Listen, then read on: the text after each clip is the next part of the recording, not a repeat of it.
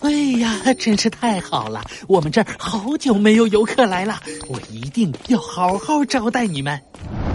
一道金属制成、冰冷而又高大的城门竖立在末日镇的中间，就像一条分界线，分割了末日镇的内城与外城。黑山羊昂着头，带着猴子警长和小鸡墩墩走进了城门。他得意地伸出手，做了一个请的姿势。两位，请看，这里是末日镇的内城，这才是我们末日镇真正的样子。嗯，这这里真的是森林都市的不法地带吗？猴子警长？啊，师傅给我的手册也有点年头了，该不会过期了吧？内城。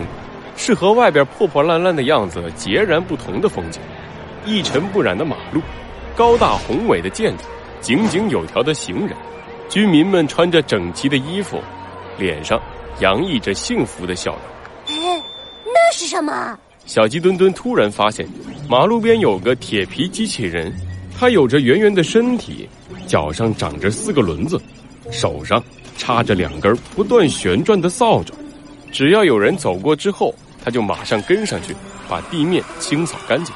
嘿嘿，两位外地来的游客恐怕不知道吧？这是我们末日镇的清扫机器人，时时刻刻确保末日镇的干净整洁。不仅如此，你们看，黑山羊伸手一指，猴子警长和小鸡墩墩顺着他所指的方向看去，末日镇里到处都有机器人的痕迹。有的在贩卖冰淇淋，有的在维持交通，有的开着出租车载着一个又一个居民到达不同的地方。在我们末日镇里，有世界上最强大的超级电脑，它的名字叫做末日。末日控制着所有的机器人，为我们动物提供着无比舒适的生活，根本就不像外界说的那样，什么森林都市的不法地带，什么罪恶横行的城镇，那都是胡说八道。黑山羊气愤地挥舞起了手里的手杖，露出一副咬牙切齿的表情。那些外城的动物非要诋毁我们如此美好的生活，尤其是那只鸭嘴兽。要是被我抓住了，我一定宰！啊，不，不是，我一定告他们诽谤。像是注意到了自己的失态，黑山羊优雅的拉了一下脖子上的领结，不慌不忙的领着猴子警长和小鸡墩墩来到了一座高大而又豪华的建筑前。啊，不好意思，让两位看到了我丢人的一面。作为补偿，请让我招待你们住进我们末日镇最好的酒店。接下来就请你们在末日镇里自由游玩吧。希望这里给你们留下永生难忘的回忆。酒店的自动门打开了，黑山羊微笑的拍了拍猴子警长和小鸡墩墩的肩膀，请吧，两位客人。那我们。就不客气了，嘿，真是多谢你了。哦，这是我应该做的，尊贵的客人。